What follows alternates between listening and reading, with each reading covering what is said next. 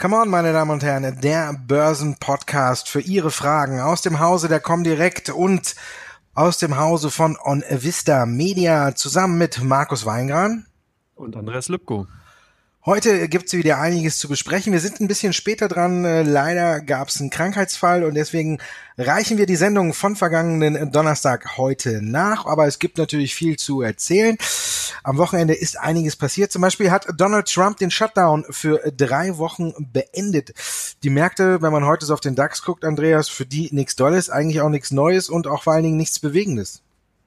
Ja, nee, vor allen Dingen alle Jahre wieder könnte man schon fast sagen. Der Shutdown, den äh, haben wir ja nicht zum ersten Mal erlebt, sondern den gab es ja schon einige Male in den letzten Jahren. Es geht immer wieder um Neuverschuldung der USA. Es geht ja darum, dass sich die politischen Lager dahingehend dann eben natürlich bei so einer Situation schön auseinandersetzen können. Man kann hier mit dem Muskel spielen. Das haben wir auch gesehen. Ich fand es überraschend, dass der Präsident, bevor sozusagen eigentlich dann die eigentliche Nachricht kam, bereits schon den Shutdown für beendet erklärt hat. Hier hat so ein bisschen vielleicht der Schwanz mit dem Hund gewedelt, aber gut, wie gesagt, alle Jahre wieder.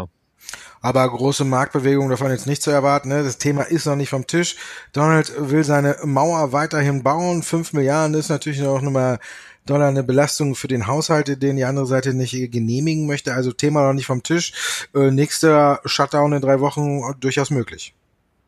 Und unter Umständen ja, genau, wenn halt hier wieder die politischen Lager sich dann nicht einigen können, die Demokraten gegen die Republikaner sozusagen weiter eben genau die Situation nutzen. Hier geht's ja, wie du gesagt hast, um den Mauerbau, um die fünf Milliarden, sieht man die fünf Milliarden natürlich in ganzen großen der 24 Billionen US-Dollar Staatsverschuldung, dann ist das natürlich eher ein Tropfen auf einen heißen Stein oder im Endeffekt ein Tropfen im Fass der, äh, des, der, der, der Verschuldung von den USA. Hier muss man eben sehen, ich denke aber, dass man hier auch dann ähm, eine Einigung finden wird, dass es hier dann eben einen Konsens gibt und dass das Thema dann zumindest im Ende Februar nicht mehr aktuell im Markt sein wird.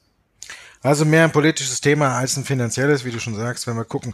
Politische äh, Themen sind ja immer noch beliebt. Morgen nächste Abstimmung beim Brexit. Man weiß immer noch nicht so genau, was äh, die einzelnen Lager eigentlich wollen. Die Märkte, das weiß man, spielen zumindestens für die Zeit jetzt noch eine Aufschiebung des Ausstiegs. Morgen wird also wieder abgestimmt. Es gibt zahlreiche Nebenanträge. Was erwartest du? Gibt es da morgen irgendwas Konkreteres, mit dem man arbeiten kann? Oder wie bei den vorherigen Abstimmungen? Abstimmung, man ist eigentlich hinterher nicht schlauer als zuvor. Ja, Markus, ich befürchte genau das, dass man eigentlich hinterher nicht schlauer sein wird als zuvor. Man wird hier auf wenig Bewegung sehen und es gibt ja eigentlich auch gar keinen großen Druck jetzt von den Lagern, dass man hier sich jetzt schon bewegt. Man hat noch bis März Zeit. Das hört sich jetzt zwar ein bisschen sarkastisch an, aber im Endeffekt ist es ja so, äh, man wird hier versuchen, natürlich weiterhin Druck auf die Regierung auszuüben und da wird man sich ja nicht im äh, Ende Januar dann halt hinsetzen und sagen, hier ist alles fein, wir segnen das ab, sondern man wird hier natürlich versuchen, so ein bisschen am langen Arm verhungern zu lassen und eventuell hier dann weiter natürlich auch die Macht ausspielen zu können. Du hast ja weiter bereits gesagt, es werden ja viele Grabenkämpfe weiterhin gemacht, es werden viele Finden geschlagen. Von daher, wie siehst du denn die Situation in England? Ja, ich habe äh, vergangene Woche mal darüber spekuliert, ob äh, Theresa May nicht vielleicht sogar einen harten Brexit möchte. Ich meine, äh, der Backstop hätte sich damit direkt von vornherein erledigt. Sie hätte gegen nichts verstoßen und ja, die Lager sind ja alle zu sehr zerstritten, um dass man da wirklich, glaube ich, einen, einen Konsens finden könnte. Ist natürlich erstmal ein Schock für die Wirtschaft, aber irgendwie wird die sich irgendwann auch darauf einstellen. Und der, das Problem in Irland eben mit diesem Grenzübergang zwischen Nordirland und Irland wäre durch einen harten Brexit zumindestens für Theresa May und ihre Regierung ähm, auf einen Schlag gelöst, ohne dass sie was machen würde. Ne? Also von daher könnte sie vielleicht auch mit dem Kopf durch die Wand sagen, okay, dann fahren wir halt eben am Ende den harten Brexit. ist halt eben jetzt die Frage, ob irgendwie ein Kompromiss zustande kommt, ob die sich untereinander einigen können für einen Mittelweg. Aber selbst da gibt's ja auch im Unterhaus irgendwie nicht die vielen äh, großen Meinungen. Jetzt soll ja noch ein neuer Antrag gestellt werden, dass wenn bis zum Ende Februar nichts passiert, dass der Regierung dann äh, die Verhandlung, der Verhandlungsspielraum entzogen werden soll. Also das ist alles total undurchsichtig, finde ich. Also letztendlich ist man, wie du schon sagst, nach der Abstimmung wieder nicht schlauer und die Briten müssen halt sich endlich selber mal einig werden. Dass die EU im Backstop äh, ablehnt oder nicht einführen will, ist auch ausgeschlossen. Ich meine, hier haben auch alle Seiten jetzt schon lange genug betont, dass in dem Thema auch nicht mehr viel nachzuverhandeln ist. Man möchte diese weiche Grenze behalten. Ja, gut, die Pläne von Theresa May werden wir jetzt wahrscheinlich sein, die eigenen Hardliner auf Kurs zu bringen, die DOP hinter sich zu bringen. Die ist ja, hat ja eine Minderheitsregierung mit der DOP, der irischen Partei, könnte sie dann was durchpeitschen und vielleicht kriegt sie so dann doch noch einen Deal zustande. Aber ansonsten glaube ich wirklich, dass die Dame darauf hinaus will, dass es zum harten Brexit kommt und vielleicht sind dann auch die Machtverhältnisse ein bisschen umgedreht, weil dann muss sich die EU eben auch nochmal bewegen, um diese harte Grenze, die dann kommen würde, zwischen Irland und Nordirland zu verhindern. Aber wie gesagt, wir müssen mal wieder ein Abstimmungsergebnis abwarten und ich denke aber auch morgen nicht viel Neues. Schauen wir lieber auf den DAX. Das erfreulich. 1000 Punkte in vier Wochen. Also kann man sagen, Auftakt ins neue Jahr mehr als geglückt. Und jetzt kommen natürlich viele aus ihren Löchern und fragen, ähm, wie geht's da weiter? Kann ich aufspringen? Muss ich mitmachen? Verpasse ich jetzt was? Wie siehst du's? Ja, spannende Frage. Die hat sich bestimmt jeder gestellt, vor allen Dingen, wenn man noch nicht im Markt jetzt drinne ist. Ist ja auch vor allen Dingen spannend. Man konnte ja mit dem Jahreswechsel wirklich sehen, Verkaufsdruck war auf einmal weg. Investoren sind wieder in viele Werte eingestiegen. Vor allen Dingen waren es auch größtenteils die ausgebombten Werte. Also wirklich die, die man im letzten Jahr eigentlich noch verschrien hat. Die Kellerkinder der Börse waren so ein bisschen die Lieblinge, die jetzt eben neu auserkoren worden sind und wo eben die Investoren eben, eben auch eingestiegen sind. Das fand ich ganz interessant. Von daher denke ich mal, dass wir zumindest die Tendenz weitersehen werden und vor allen Dingen auch gut ist, dass momentan diese harten politischen Themen doch ein bisschen aufgeweicht werden. Brexit wird nur noch mit Schulterzucken hingenommen. Äh, wir sehen halt in den USA, der Shutdown, gut ist ein Thema, wie gesagt, zum Glück nicht jetzt, äh, haben wir jetzt eine Unterbrechung von dem Shutdown und es muss sich eben zeigen, ob da eben sich die Lager eben dahingehend einigen können. Wir haben wie viel wichtiger die Quartalzahlen, die eben jetzt auf die Märkte einwirken und hier kann man ja gerade sagen, jetzt wird eben, werden die kommenden Tage sehr, sehr wichtig. Wir werden morgen Apple bekommen und wir werden eben auch äh, Unternehmenszahlen äh, von anderen großen Dickschiffen eben sehen und die geben dann eben auch die weitere Tendenz vor. Die werden dann eben auch ausstrahlen. Wir kommen, wir sehen eine SAP, die mit Zahlen kommt. Und ich denke mal, dass das der Haupteinflussfaktor werden könnte. Oder was siehst du das? Back to the Roots meinst du? Oder Back to the Roots besser gesagt, ne? Auf die Wurzeln. Wir gucken wieder auf die fundamentalen Daten. Ja, wäre ja mal eine schöne Sache, ne? Wenn die ganzen politischen äh, Schnickschnacks in den Hintergrund äh, rücken und man sich wieder auf das Wesentliche konzentrieren könnte. Das wäre schön.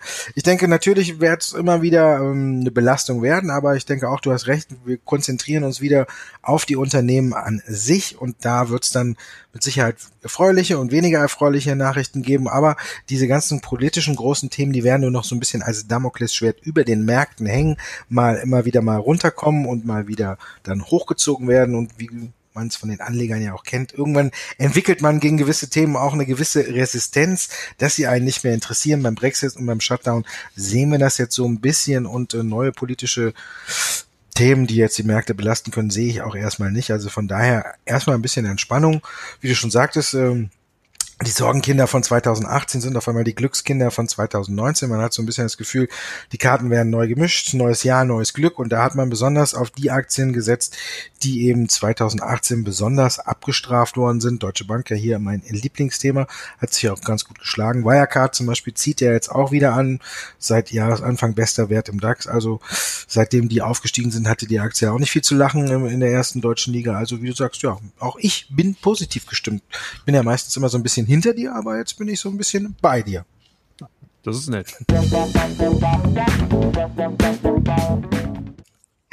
Kommen wir zu Teil 2, meine Damen und Herren. Da geht's um Ihre Fragen und da sind wieder zahlreiche gekommen. Wir fangen direkt an mit der ersten. Da gab's auch Neuigkeiten aus Davos. Da hat sich Joe Kaeser gemeldet zur geplanten Fusion von Siemens und Alstom. Und was er da gesagt hat, war nicht alles so komplett positiv. Also die Fusion steht noch nicht und das ist natürlich die Frage, was bedeutet das für die Siemens-Aktie, wenn die Fusion nicht zustande kommt, Andreas?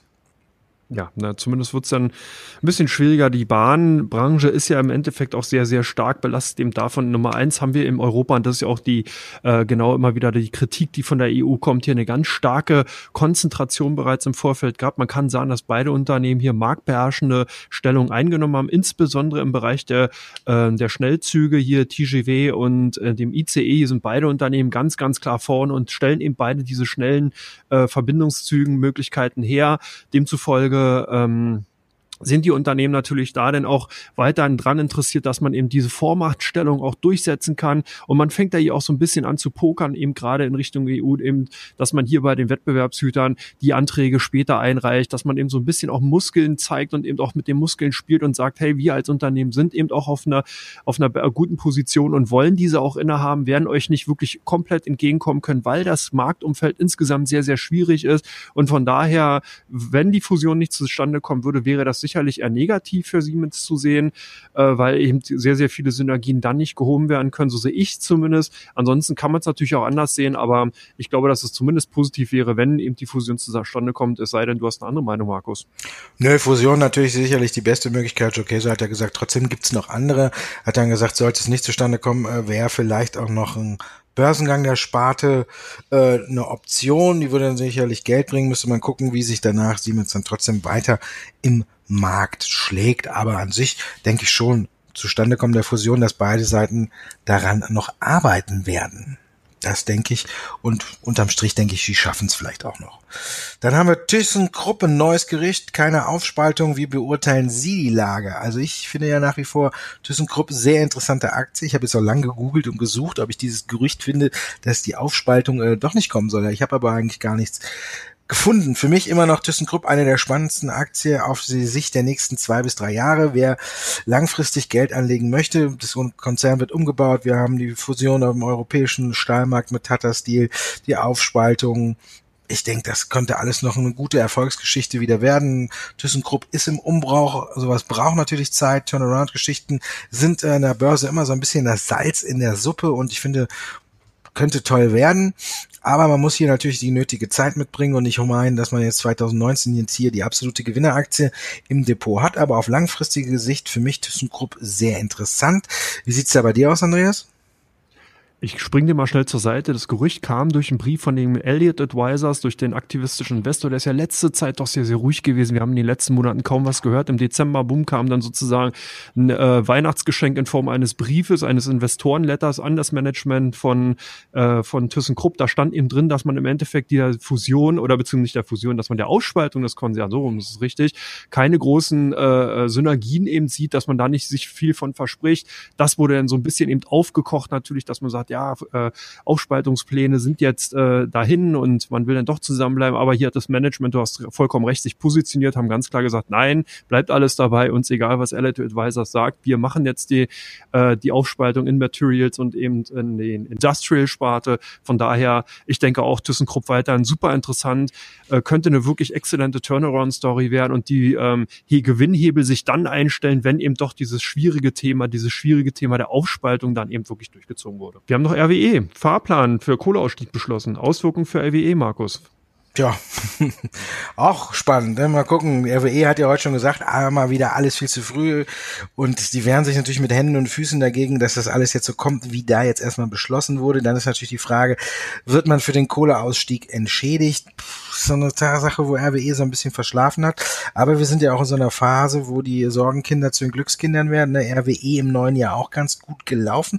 Aber ich denke, dass dieser Fahrplan jetzt so ein kleiner Dämpfer für die Aktie ist. Siehst du es anders? Ja, vor allem finde ich es interessant, was passiert mit den äh, Energiepreisen. Wir haben ja gerade in Deutschland schon jetzt die äh, Erhöhung gesehen, Strompreise wieder angestiegen, beziehungsweise äh, haben viele ähm, Verbraucher jetzt eben Post von ihren Versorgern bekommen, dass eben die Strompreise ansteigen werden. Und da ist natürlich die berechtigte Gefahr auch einfach, dass man sagt, äh, wenn eben der Kohleausstieg dann sozusagen vollzogen wird, dass dann eben auch die Preise ansteigen. Die Politik hat sich positioniert, hat gesagt, nein, wird nicht passieren. Man will Subventionen geben, man will da sozusagen diesen äh, diese Mehrkosten dann eben auffangen und natürlich RWE auch gleich reagiert hat dann die Chance genutzt und hier auch gesagt, ja, Stellen werden abgebaut, wir werden massiver abbauen, als wir es eigentlich vorgenommen haben. Von daher, sage ich mal, das einen freut, das anderen leid. RWE kann natürlich damit die Restrukturierung noch wesentlich heftiger und wesentlich aggressiver vorantreiben, indem man eben so eine Themen spielt.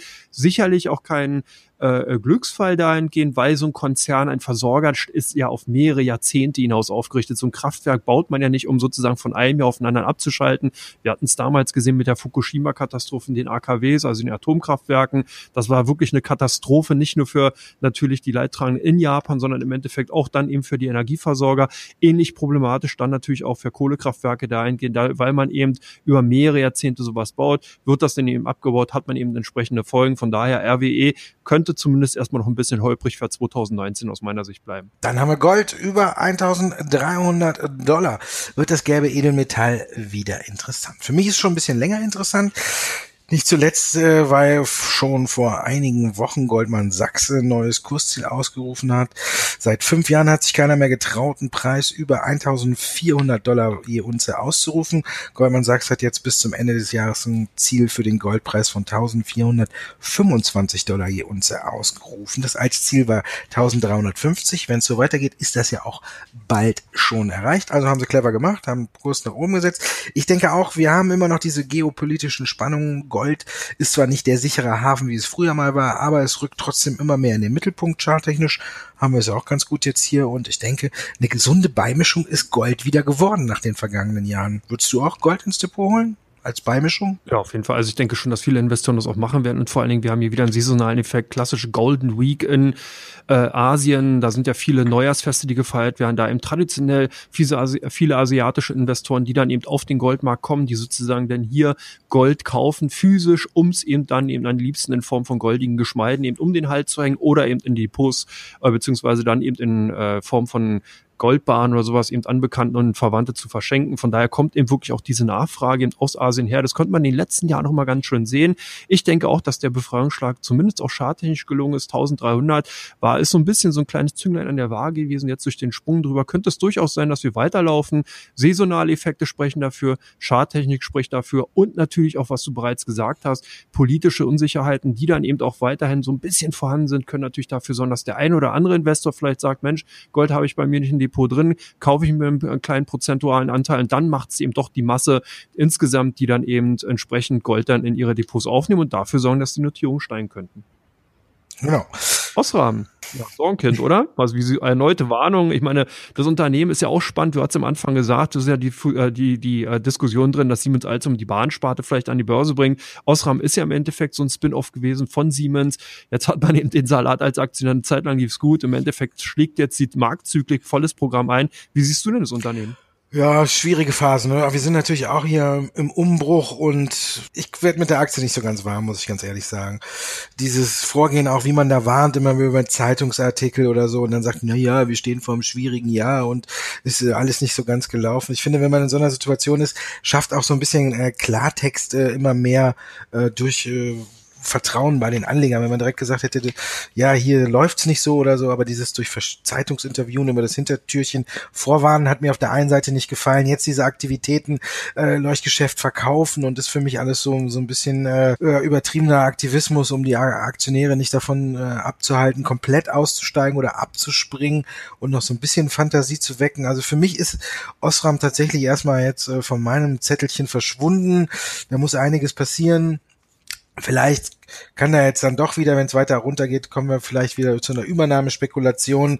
Das ist ja auch wieder mal, hat die Aktie ja beim letzten Mal auch so ein bisschen wieder in Schuss gebracht. Das ist die einzige Möglichkeit, die ich zurzeit sehe, dass da jetzt so ein bisschen Schwung reinkommt. Ansonsten halte ich den Umbruch erstmal für, ja, in der Mache, aber jetzt muss Osram auch erstmal liefern. Das haben sie bis jetzt nicht gemacht, eher nur Gewinnwarnungen geliefert und das kostet natürlich Vertrauen und pff, da bin ich jetzt nicht bereit, irgendwas äh, Vorschusslorbeeren oder so zu geben. Du? Ja, ich sehe es genauso wie du. Ich denke mal, dass der Titel oder beziehungsweise das Branding Osram natürlich sehr interessant ist. Und ich glaube auch, das hat sich ja bereits seit Jahren abgezeichnet, die asiatische oder südostasiatische Konkurrenz ist einfach zu groß.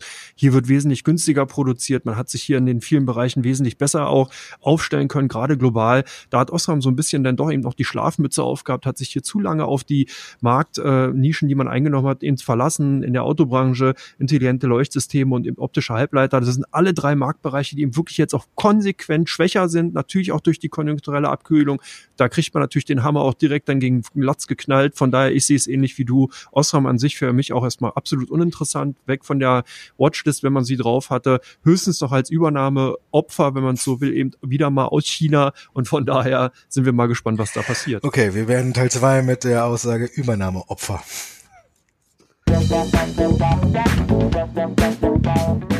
Kommen wir zu Teil 3, meine Damen und Herren, wo wir auf die meistgehandelsten Aktien bei der Comdirect schauen und auf die meistgesuchtesten Aktien bei OnVista. Aber wir haben da nicht Platz 1, 2 und 3, da sind nämlich Deutsche Bank, Wirecard und Daimler, über die haben wir in den vergangenen Folgen schon genug gesprochen. Wir haben uns die Aktien bei OnVista ausgesucht, die die größten Sprünge gemacht haben. Aber kommen wir erstmal zu SAP. Andreas, bei euch äh, viel Schwung auf der Aktie, wird gekauft, verkauft, was machen die Anleger? Ja, äh, zumindest positioniert man sich nicht klar, sondern man ist ja, äh, die Aktie fällt auf durch Handel, hohes Handelsvolumen. Man kann nicht genau sehen, ob es mehr Käufe oder Verkäufe von Seiten der Comdirect insgesamt sind.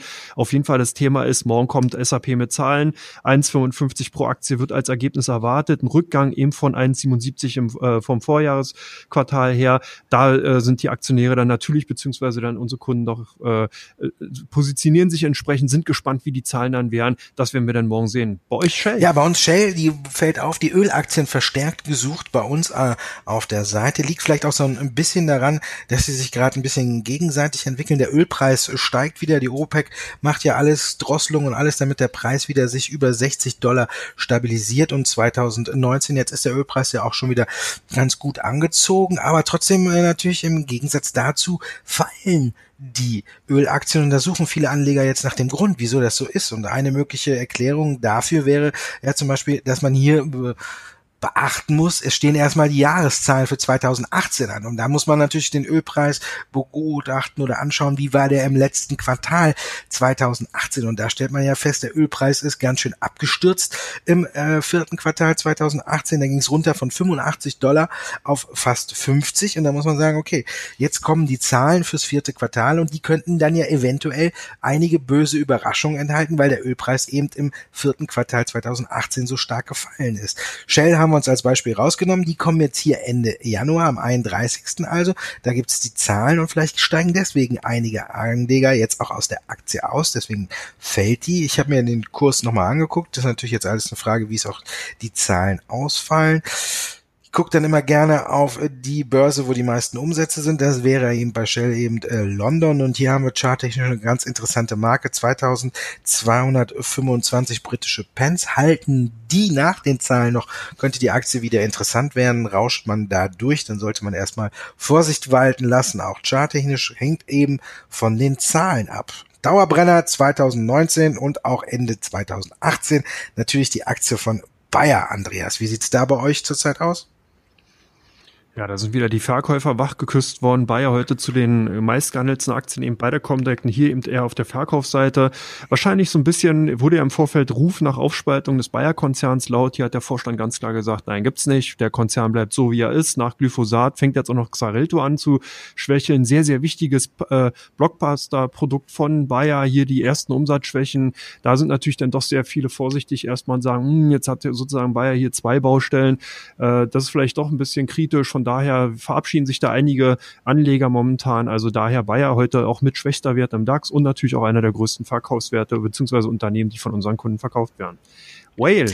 Ja, ging ja am Wochenende durch äh, alle Nachrichtenmagazine. Wir haben äh, diesen Dammbruch bei einer Eisenerzmine in Brasilien, wo ja noch über 305 Leute vermisst werden und äh, ja schon wohl 58 Tote geborgen worden sind, ist natürlich klar, dass viele gucken jetzt, wie wirkt sich das so auf den Kurs aus. Wir sehen es heute auch zweistellig im Minus. Der Konzern hat äh, in der Nacht auch schon reagiert, hat gesagt, dass er wahrscheinlich äh, die Dividendenzahlung und die Aktienrückkäufe aussetzen wird, dass vielleicht sogar die Manager des Bergbaukonzerns auf Sonderzahlungen verzichten müssen oder auf, zumindest auf ihre variablen Gehaltsanteile. Also ist natürlich ja eine Katastrophe tut einem sehr leid um das, was da passiert ist für die Menschen da auch, wenn man die Bilder gesehen hat. Für den Konzern natürlich auch jetzt eine unsichere Situation.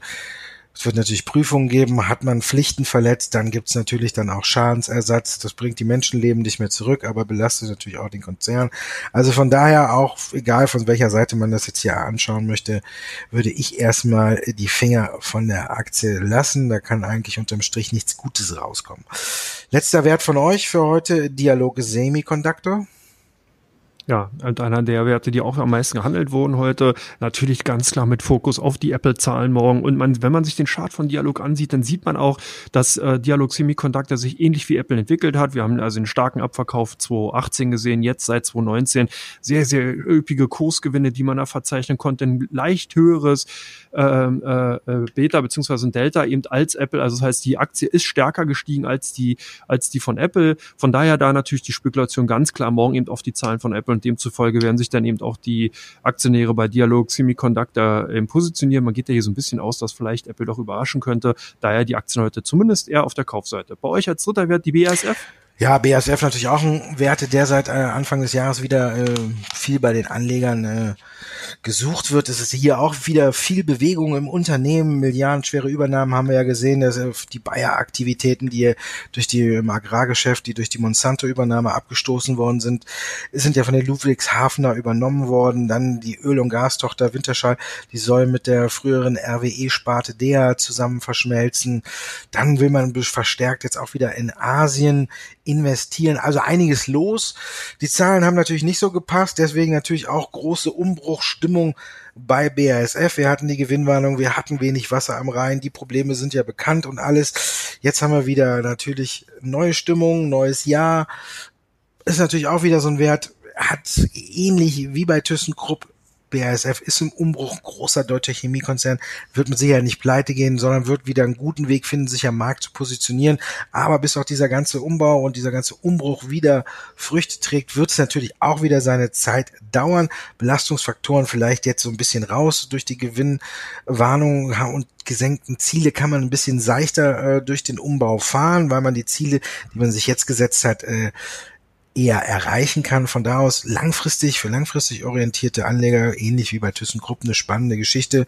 Kurzfristige Trader sind sicherlich hier für mich mal wieder falsch am oder fehl am Platze. Also so schnell wird die Aktie jetzt auch nicht zum Renner werden. Oder noch von dir irgendwelche Einwände? Nee, ich denke, da hast du vollkommen recht. Was soll ich sagen? Du bist ein Börsenexperte, du kennst das Unternehmen, von daher vollkommen richtig. Gut, dann sind wir durch für heute. Dankeschön, meine Damen und Herren, dass Sie uns zugehört haben. Dankeschön, Andreas, an dich, dass du dabei warst. Ja, ich bedanke mich bei dir auch. Besser hat die Woche gar nicht starten können und ich denke auch nicht für unsere äh, Hörer. Von daher, ich freue mich auf die nächste Aussendung dann. Ja, die ist schon wieder am Donnerstag, ne? Und das Beste kommt dann noch zum Schluss. Wir müssen gar nicht so lange warten, bis die nächste Folge auch schon wieder da ist. Bis dahin. Tschüss.